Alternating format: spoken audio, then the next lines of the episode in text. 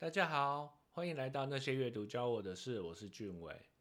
之前呢，我们介绍了《最高学习法》还有《最高学以致用法》这两本书，分享了如何输入、输出的方法。然而，在求学的时候，大家是不是都想过为什么要读书这个问题呢？到底我们为什么要读书，又为什么要工作呢？兴趣真的能当饭吃吗？今天就来介绍我们为什么要读书，为什么要工作这本席卷日本教育界的书吧。许多看过的大人都纷纷感叹哦，要是小时候看过就好了。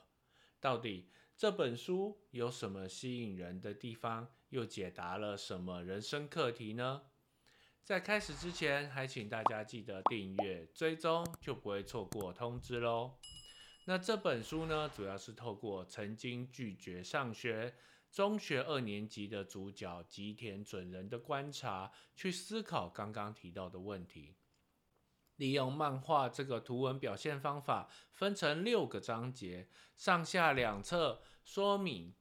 上册讲的是第一章，工作是什么？人要怎么工作？怎么生活？兴趣真的可以变成工作吗？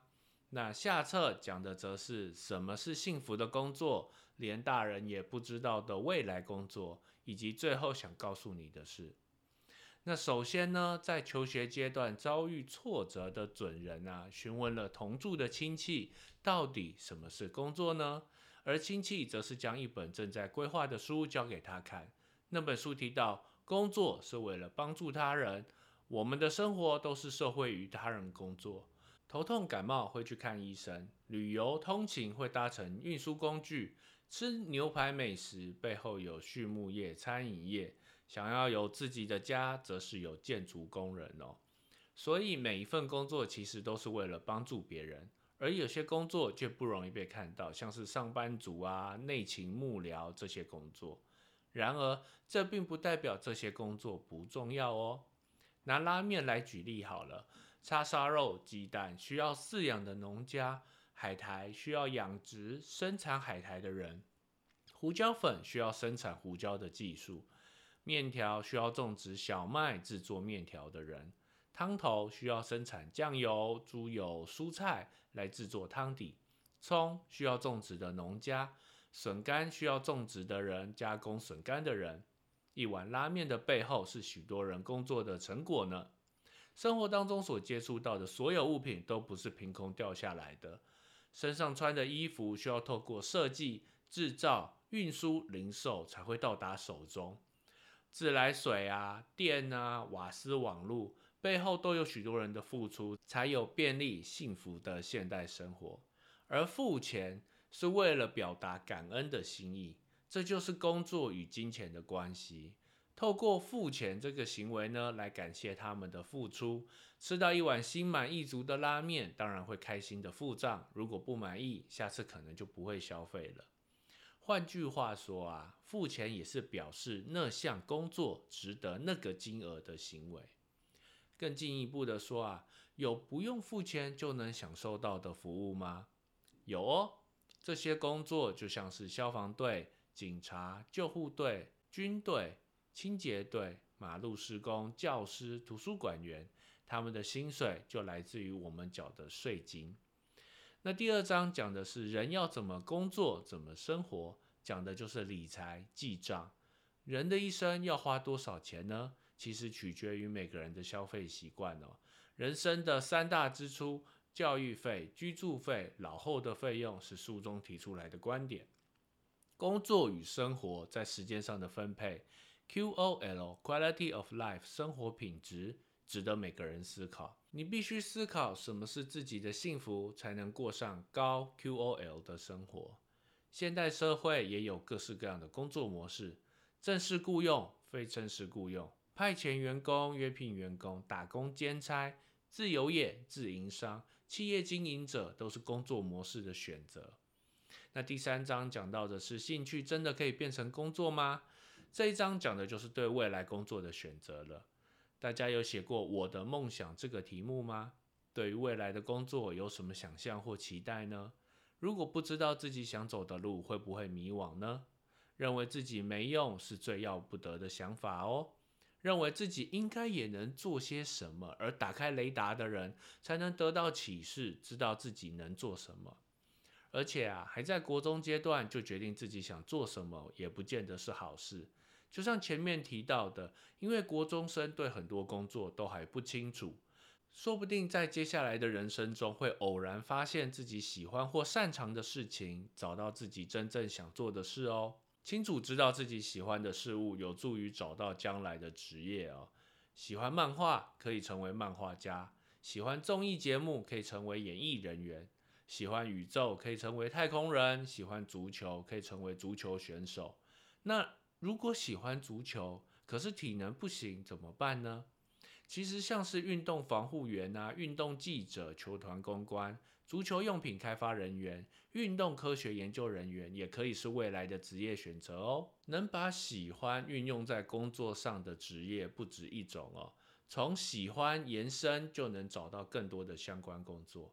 大家不妨深入思考喜欢或擅长的理由，为什么会喜欢呢？喜欢的原因是什么呢？透过深入的思考哦，或许会发现让自己喜欢、有兴趣或者擅长的本质是什么。从本质来思考，比较容易找到想从事的行业与工作。更进一步来说，要如何找到想做的工作呢？可以问实际在工作的人，观看影视作品、电视节目，看书或者研究感兴趣的事物，背后牵涉到什么工作呢？就像刚才拉面的例子，利用这些方式，从好奇、调查、好有趣，打开探索的雷达，进一步规划自己的人生，甚至更换原本的梦想也没关系，找到新的梦想就好了。那什么是幸福的工作呢？这个章节则是介绍了主角在书店职场体验时的心得，该如何看待自己的工作呢？有这么一个例子哦。三个砖头工人正在砌砖，一个想的是被老板逼着做，一个想的是为了赚钱生活，而最后一个想的则是为人们建造教堂哦。我们无法判断这三个人哪个人的想法比较好，但是可以很肯定的是，为人们建造教堂的那位是比较幸福的砌砖工人。这本书还列出了在工作上顺利与不顺利的人，他们的人格特质。美国史丹佛大学的教授哦发表过一个有趣的理论，这个理论就是能好好的生活工作的人，就能靠自己的力量抓住好的巧合。这种人的行动有五个要素，分别是好奇心、毅力、思考弹性、天性乐观以及勇于冒险。不只是工作中的人哦，对于正在寻找梦想或摸索职涯中的孩子，这五个要素都相当重要哦。那第五章讲的是连大人也不知道的未来工作。这章讲的是随时代改变的工作形态哦，YouTuber、AI 研究、电竞选手都是这十年才新兴的职业。不妨观察时代的变化，了解世界上需要什么工作，仔细思考自己适合什么工作。第六章讲的是最后想告诉你的事哦。这个章节讲到了几个延伸的课题：学习跟上学到底是为了什么？我们分成自主性学习跟义务教育两个方向来思考吧。学校的义务教育哦，是为了打好将来出社会的基础。学习那么多科目，是为了发现真正感兴趣、擅长的领域。这些知识可以运用在工作上，也拓展了将来找工作的选择机会。而自主性学习是自动自发的学习感兴趣的事或有必要的事。学习工作上需要的知识，阅读想看的书，让自己成长，找到适合自己的学习方式。学历固然重要，但无法代表一切。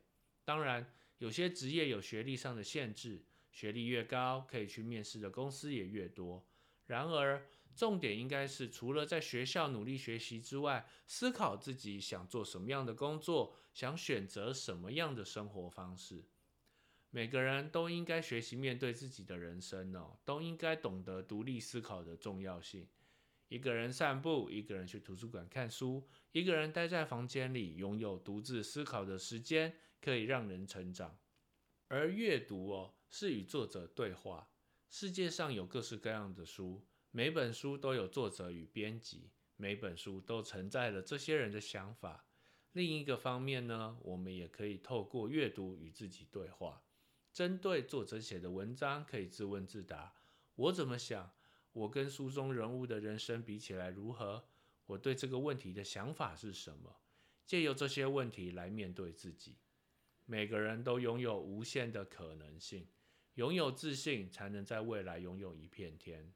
小婴儿不会因为害怕跌倒就放弃走路，勇于尝试，勇于挑战，付诸行动后，就算失败，也会增强你的心理素质。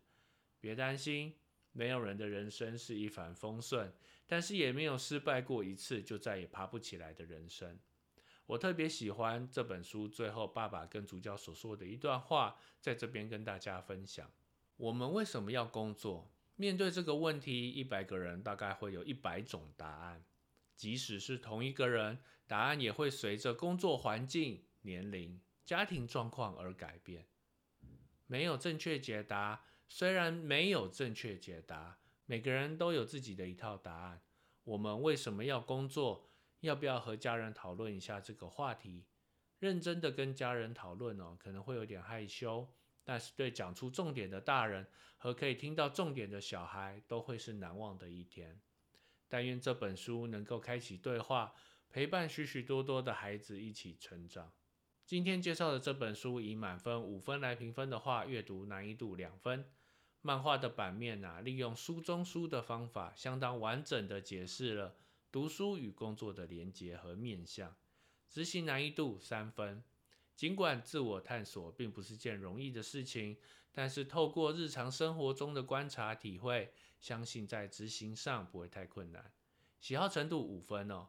这本书很特别的是，利用一个曾经拒绝上学的中学生来解释学校教育以及工作职涯发展的关系，内容相当容易了解，介绍的面向却相当全面。甚至更进一步的建立正确的工作态度，所以我非常欣赏。我觉得这本书相当适合推荐给十到二十岁的国中生、高中生、大学生，甚至父母和老师一起读也能引起共鸣。这集到这边也该告一段落，喜欢的话记得按赞、分享、订阅。那些阅读教我的事，我们下次见，拜拜。